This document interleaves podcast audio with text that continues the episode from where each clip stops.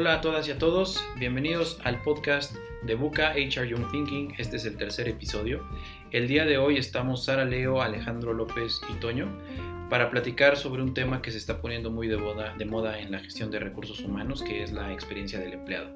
Y es que parece que en los últimos años se ha vuelto muy importante entender las áreas de recursos humanos a partir de la experiencia del empleado, pero surge la duda la primera duda, si esto es factible aterrizarlo en países como México y seguramente en otros países de Latinoamérica, porque pareciera que existe una discrepancia total entre administrar un área centrada en las personas y a través de la experiencia del empleado y lo que existe en la realidad en las empresas mexicanas, en la vida laboral mexicana, con frases como deberías estar agradecido de tener empleo, no reconozco necesariamente que te trato mal, pero si te trato mal, deberías estar agradecido porque te pago y porque tienes un empleo y porque afuera la verdad es que la situación es muy complicada.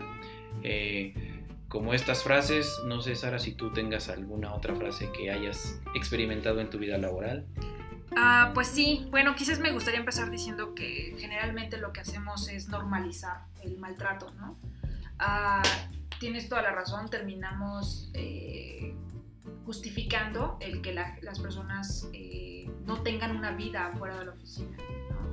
Ah, me acuerdo mucho cuando trabajaba eh, en una organización que obviamente no les voy a decir el nombre, pero eh, me acuerdo que mi jefa nos decía mucho esto de no, pues es que no puedes salir a tu tiempo porque no puedes tener las dos cosas a la vez, ¿no? O sea, no puedes ser exitoso laboralmente hablando y tener una vida personal como bien elaborada o bien llevada a cabo. Entonces, ella siempre nos decía mucho eso, que no era posible tener las dos cosas, entonces que tenías que elegir una o la otra.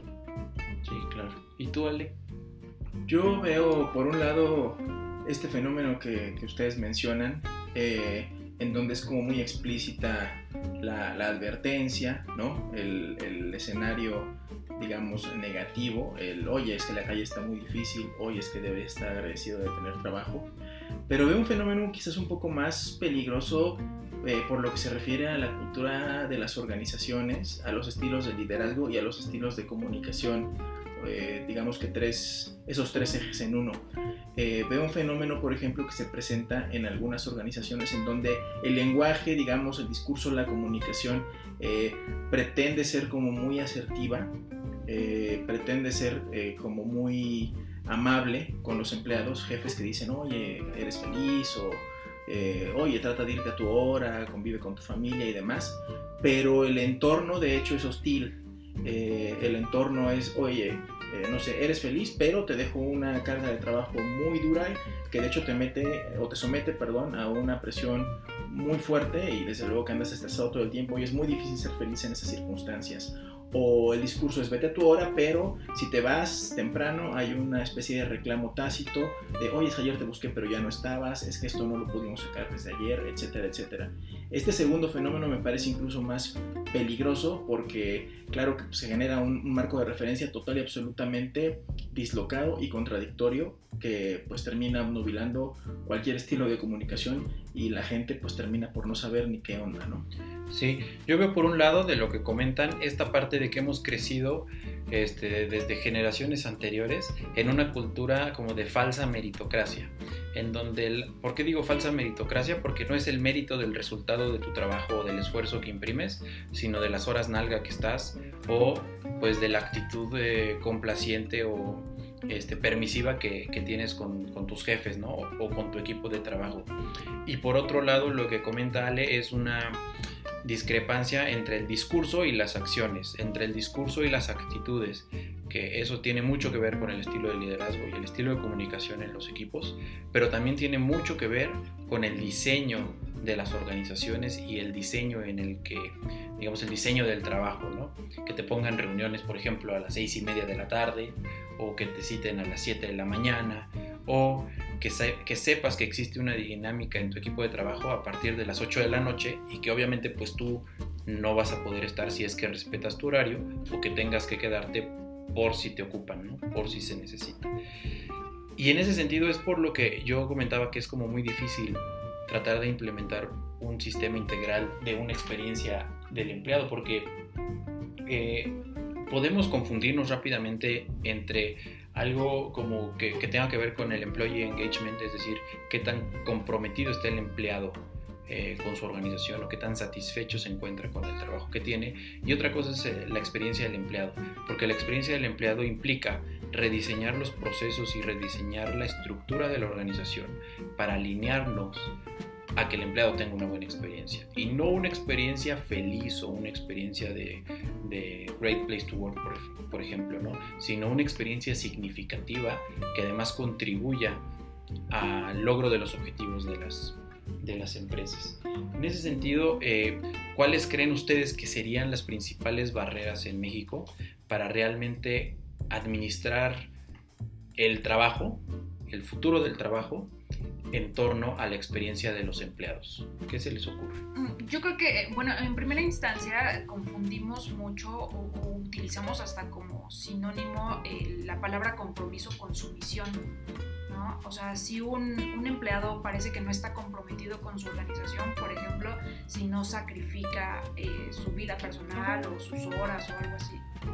Con, con, este tema de los, de los ejemplos personales, por ejemplo, eh, me acuerdo mucho que eh, yo llegaba a mi hora y yo apagaba mi computadora y mis compañeros me volteaban a decir, pero ¿por qué te vas?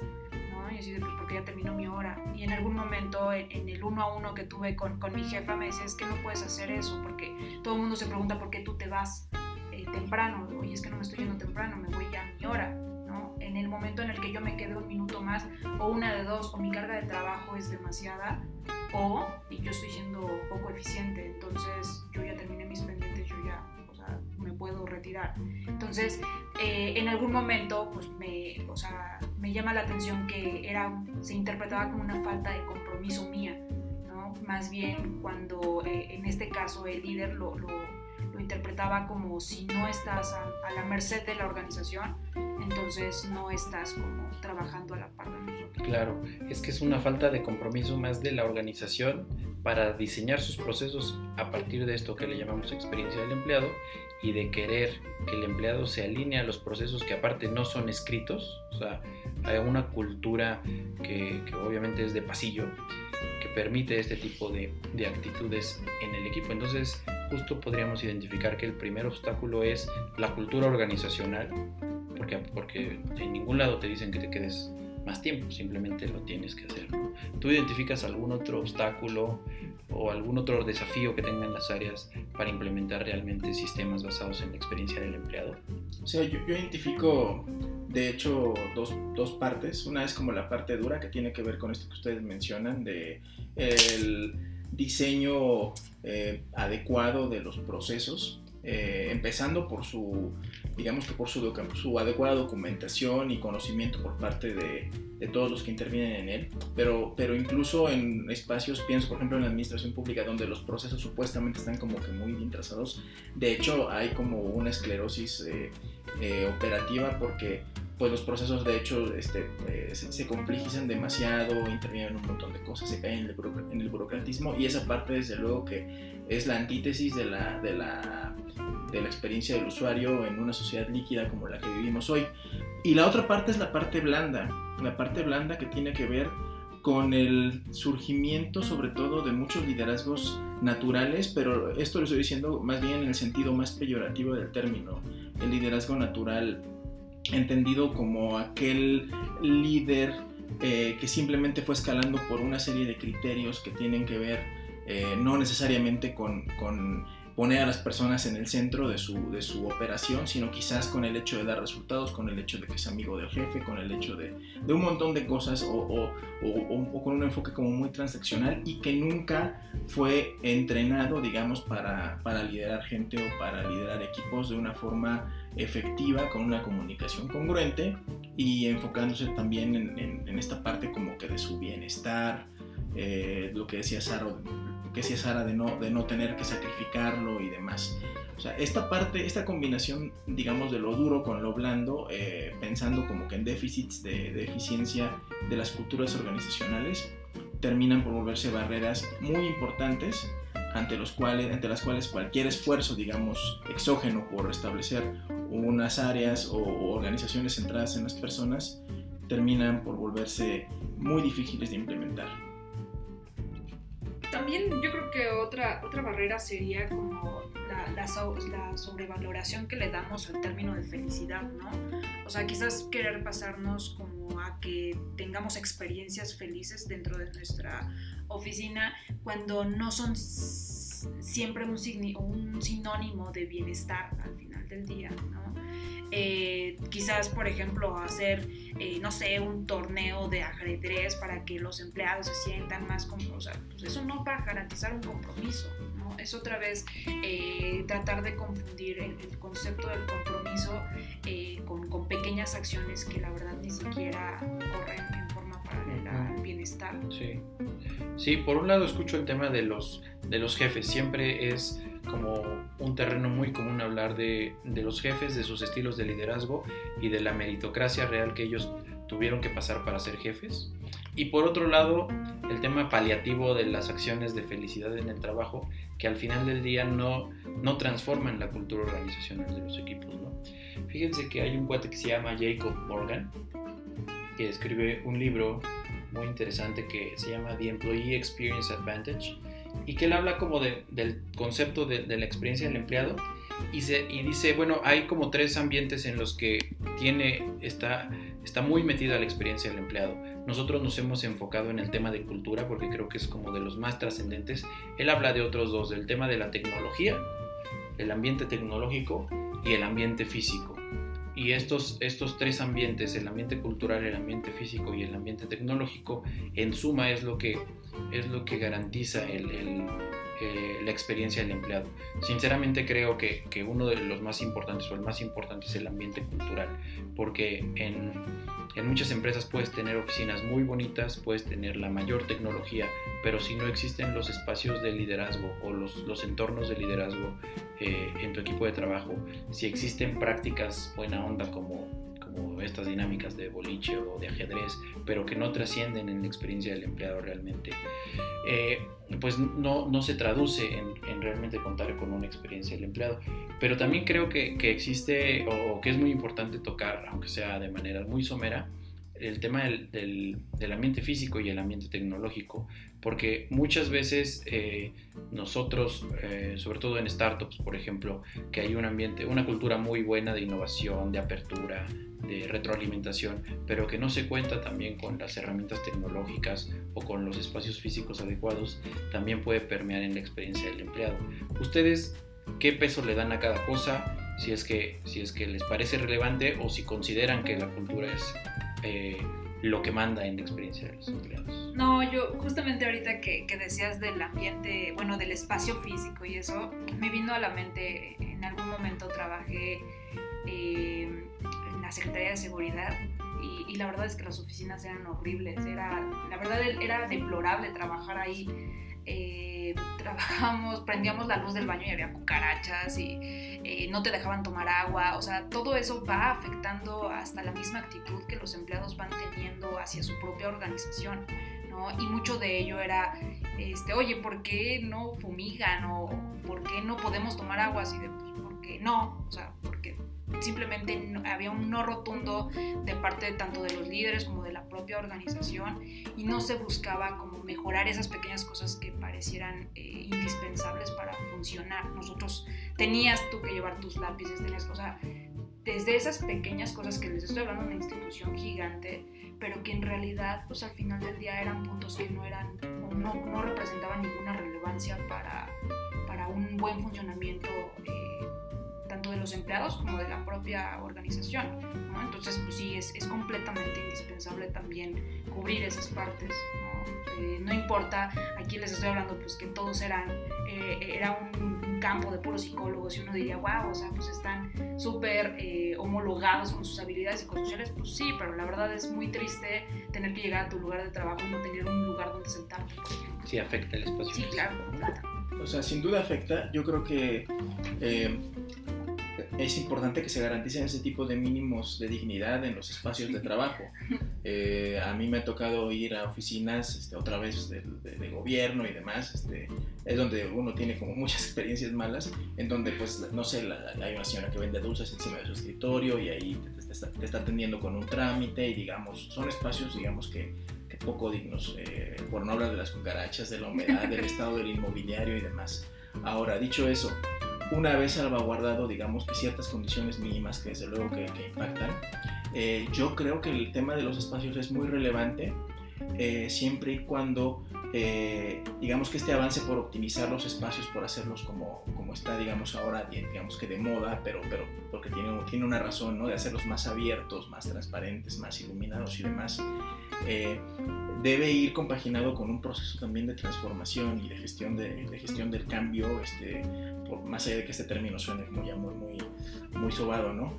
Eh, quiero hablar de una experiencia previa, tampoco voy a decir el nombre de la, de la institución, pero, pero nos mudamos, eh, nos mudamos de un edificio de oficinas tradicionales en Paseo de la Reforma, con, con privados, este, con peceras, con caballerizas, todo ese tipo de inmobiliario muy tradicional.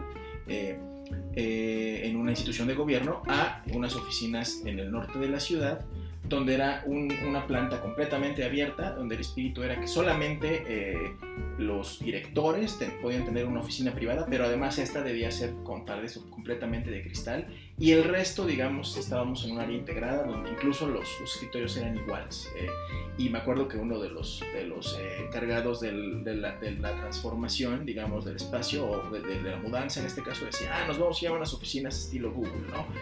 En esta visión idílica de, estos espacios como que abiertos donde se puede uno dormir y demás. Pero ¿qué pasó ahí? Pues que de pronto la gente se empezó a quejar de que no tenía privacidad. De pronto a un director se le ocurrió mandar a poner micas en su, en su cristal eh, porque no le gustaba que la gente lo viera o viera lo que estaba haciendo. De pronto eh, empezaron a tener reuniones eh, como ya no en salas de juntas, sino, sino abarcando el pasillo, ¿no? en fin, no hubo este proceso de acompañamiento de un cambio, digamos, otra vez de cultura, otra vez de esta parte blanda de la, de la organización. Y, el, y, de hecho el cambio fue a cierto punto medio traumático para algunas personas que, que claramente pues no estaban acostumbradas, qué sé yo, no, no, hubo como un discurso que acompañara una narrativa eh, interiorizada por la gente que pudiera como que eh, optimizar este, este, esta mejora que finalmente era eso, pues era irse a un edificio mejor, a un espacio más, más abierto, más iluminado y con mejores condiciones, con mejor inmobiliario, todo era nuevo. Sin embargo, hubo esta discrepancia y esta cierta incomodidad, esta cierta incomodidad porque no hubo este proceso de acompañamiento por parte de la cultura, ¿no? Entonces, concluiríamos en esta parte que sí, lo, o sea, es muy importante el espacio físico, sí ayuda, pero yo no es lo único y yo diría que sí es mucho más importante la cultura, ¿no? Porque incluso en estos espacios, como dice Ale, abiertos, nuevos, que, o sea, lo que tienes, sí ayudan, pero tienes que romper otra vez una serie de paradigmas para que pueda ser mucho más exitosa una transición a un espacio de esta naturaleza. Y por el contrario, también hay startups que empiezan en lugares como muy feos y, y este, carentes de lo más básico, pero que que la experiencia de los empleados es muy buena por, por, la, por la motivación que tienen, por el propósito que tiene, que tiene la empresa y eso pues obviamente tiene todo que ver con, con la cultura de la organización. Y, y, al final, lo mismo diríamos de la tecnología, ¿no? La tecnología, esta parte como de idealizar el home office ahora, porque la tecnología te lo permite, también hay que tomarlo con pinzas. No es que necesariamente una empresa que haga home office es, tiene una empresa, es una empresa con mejor experiencia de sus empleados. Hay un montón de cosas que matizar ahí en medio que no necesariamente tener una buena experiencia. Sí, yo, diría que la tecnología es muy buena siempre y cuando te ayuda a agilizar, porque te ayuda a agilizar mucho tu trabajo, porque te ayuda a obtener resultados de mucho más impacto en mucho menor tiempo. Y yo creo que al final eso puede ayudar, por ejemplo, a que las jornadas de trabajo sean mucho más cortas, que puedas trabajar de manera remota, que puedas comunicarte con tu equipo desde cualquier parte del mundo, pero sí, otra vez tiene, tiene mucho más que ver en cómo utilizas la tecnología y creo que eso nos vuelve al punto cero de que pues tiene más que ver con la cultura de trabajo. Muy bien, pues ya hemos platicado un poco de nuestras experiencias eh, como empleados ¿no? y de la importancia que este tema tendría para impulsar las agendas en las áreas de recursos humanos centradas en las personas. Eh, un tema muy importante es que si lo, vemos únicamente con el objetivo de mejorar la experiencia del empleado por mejorarla, nos va a pasar lo que nos pasa siempre a los profesionales de recursos humanos, de que es el que organiza la fiesta de, fin de año y que el hito principal del área de recursos humanos es organizar una gran fiesta de fin de año. Así se vería eh, perseguir como un fin en sí mismo la experiencia del empleado. pero yo les quisiera preguntar cuáles creen que sean los beneficios realmente tangibles para la empresa este, de administrar las áreas de recursos humanos centrados en la experiencia del empleado. ¿Qué beneficios tangibles podríamos venderles a nuestros amigos que nos escuchan para impulsarlos a, implementar iniciativas de experiencias de empleo? yo creo que hay eh, beneficios entendidos en la dinámica de los equipos de trabajo, sobre todo lo que mencionas hace un rato, que tiene que ver con el compromiso, el llamado engagement. Eh, desde luego que hay creo que suficiente evidencia de que un área de recursos humanos y por extensión una organización que, conlleva o que conduce sus procesos centrados en las personas logra una mejor eh, tasa, digamos, de, compromiso con las personas, mejores niveles, digamos, de satisfacción laboral y eso se traduce en, menores pérdidas, menor ausentismo, más eficiencia, más productividad, eh, menos accidentes, digamos, menos, menos eh, situaciones que puedan generar eh, algún tipo de, de contra, contratiempo eh, físico y demás. Y también, desde luego, pues eh, al momento de mantener más, más comprometidas a las personas, pues tu nivel de retención del personal es mayor y se reduce esta curva de aprendizaje cada que tienes que incorporar a alguien nuevo. Creo que de entrada hay evidencia suficiente para trabajar como desde, desde este enfoque y sería la evidencia, digamos, como que me viene a la mente ahora de bote pronto, ¿no? Yo, yo sobre todo lo que considero que es muy relevante es el, desarrollar como un verdadero sistema de bienestar. Eh, en el sentido amplio de la palabra, ¿no? O sea, quizás no confundir los estados de placer, o sea, de me gusta, está bonito, mi sino más bien, o sea, como pegarle hasta un sentido de trascendencia, es lo que pueden hacer las áreas de recursos humanos, ¿no? Eh, ayudar a que los la experiencia del empleado sea eh, fomentar y hacer que este bienestar personal también lo tengan de su lugar de trabajo, yo creo que es algo que lo beneficia eh, con un efecto multiplicador en todas las esferas de la vida de una persona. ¿No? solamente eh, como decir, ah, sí, tengo un buen sueldo o, soy reconocido, o sea, como lo, típico que podemos hacer en las oficinas, sino que también tratar de desarrollar y enseñarle a nuestros empleados a que desarrollen ese sentido de propósito, yo creo que eso puede ser muchísimo más trascendente. Sí, sin duda, el uno de los objetivos de cualquier empresa es generar bienestar para sus empleados porque es un fin en sí mismo eh, tener gente plena ¿no? y tener gente con propósito. Y hay algunas otras métricas como las que comentaba Ale que, que sí impulsan este tipo de, de, agendas. En este mismo sentido, este cuate Jacob Morgan en, en su libro habla de al menos eh, cuatro cosas en las que las organizaciones que se enfocan en este tema tienen mejoras significativas. Eh, él comenta que solamente el 6% de las empresas en, el mundo están haciendo un buen trabajo en temas de experiencia de empleado. Cita obviamente a empresas como Cisco, Microsoft, Airbnb, Facebook, Amazon, Apple, ¿no? que son las que ya todos conocemos, pero eh, investiga y, aporta como datos muy importantes, muy interesantes sobre realmente en qué se está traduciendo como un beneficio para las empresas. ¿no? Eh, algo de lo que más me llama la atención es el crecimiento eh, promedio en sus, en sus utilidades es de 4.2 veces más que las empresas que no lo hacen.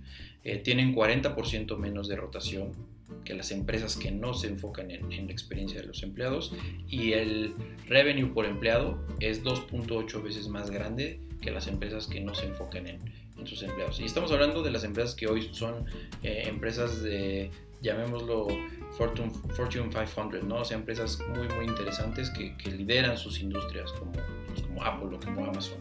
Y algo muy interesante es que el precio de sus acciones de estas empresas es muy superior a las empresas que no se enfocan en, en, este, en la experiencia de los empleados. Entonces, yo creo que la conclusión de este, de este bloque es que definitivamente centrarse en la experiencia del empleado es algo que paga. Paga porque por sí mismo es algo interesante y es algo bueno para los empleados, paga porque te ayuda a mejorar la dinámica del equipo de trabajo, pero también paga porque, porque paga, o sea, financieramente en términos de, mm, utilidad, en términos de beneficio para los stakeholders, también es algo que, genera mucho valor. ¿no?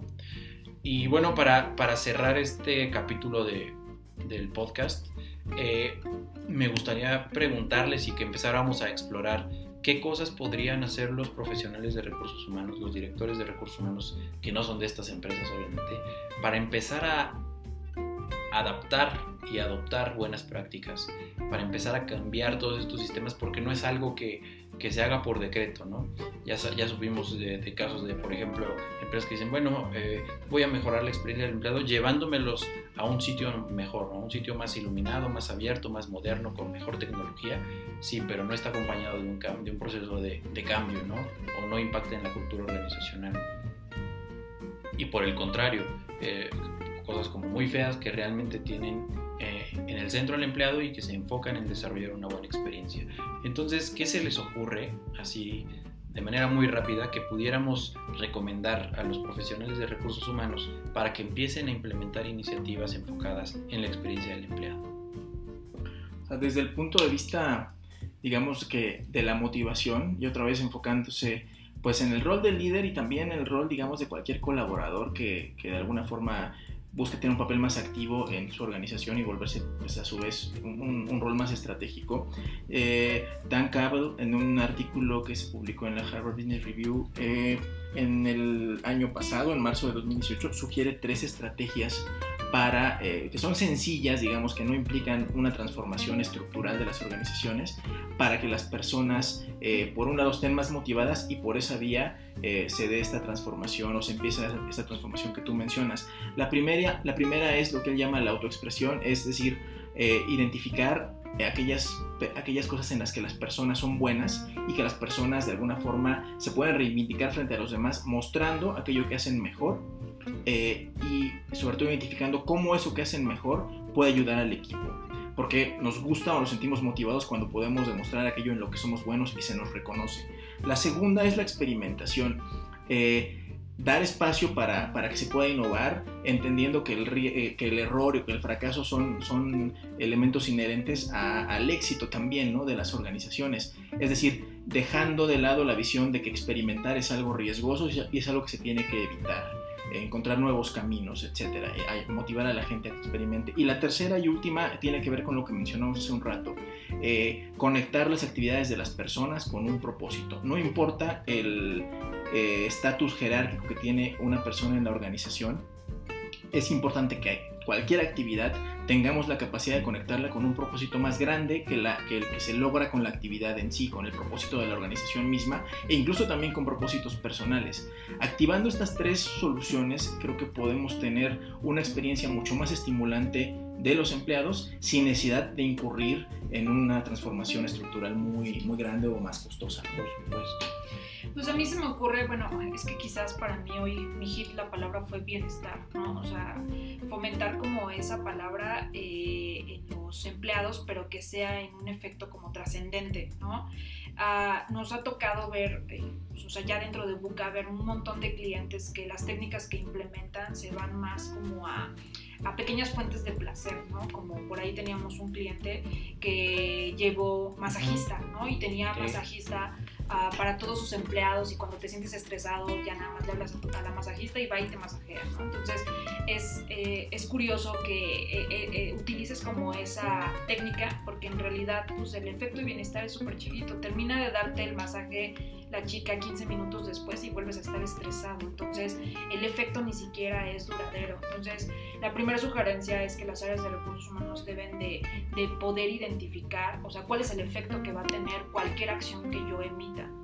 ¿Sale? Si, si es a corto plazo, pues también revisar cuánto dinero le estoy dedicando a eso. Eh, desde, desde mi, mi, como la parte de vista psicológica, sí podría decir que, por ejemplo, fomentar habilidades psicosociales en los empleados puede ser muchísimo más relevante y tiene un impacto abismal eh, y muchísimo más eh, beneficioso al final del día.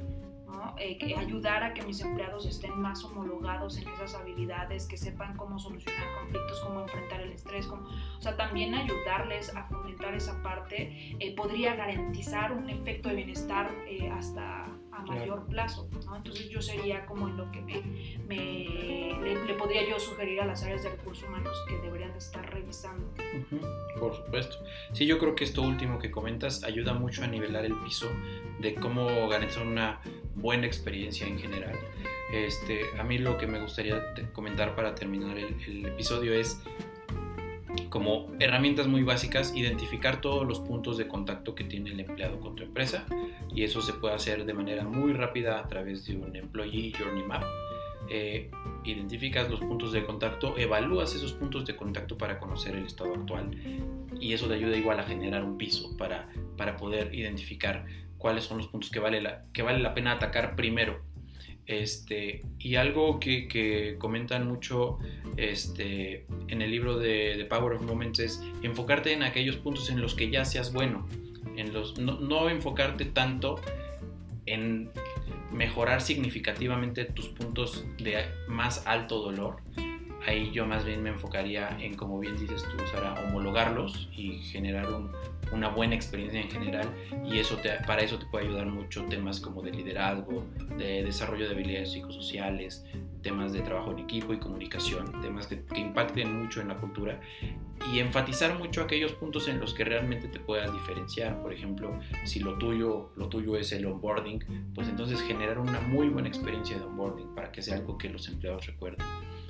Pero sin duda hay muchas cosas que hacer. Es un tema que está empezando a despuntar en México. Es un tema que muchas empresas están interesadas en conocer, eh, cómo implementarlo, porque en la práctica se vuelve complicado, en la teoría suena muy padre generar una experiencia de empleado, pero es algo que, que no se puede generar en el, en el, corto plazo, ¿no? No es algo que puedas transformar en una o dos semanas, pero que sí puedes iniciar la transformación en una semana.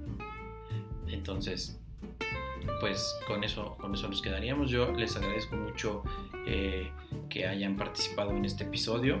Eh, y les quiero eh, pedir que por favor nos sigan en nuestras redes sociales, en mundo-buca en Instagram, en buca-mx en Twitter y en buca tanto en Facebook como en LinkedIn. Nos vemos la próxima semana, no olviden seguirnos y estar al pendiente de nuestros eventos y nos vemos pronto. Música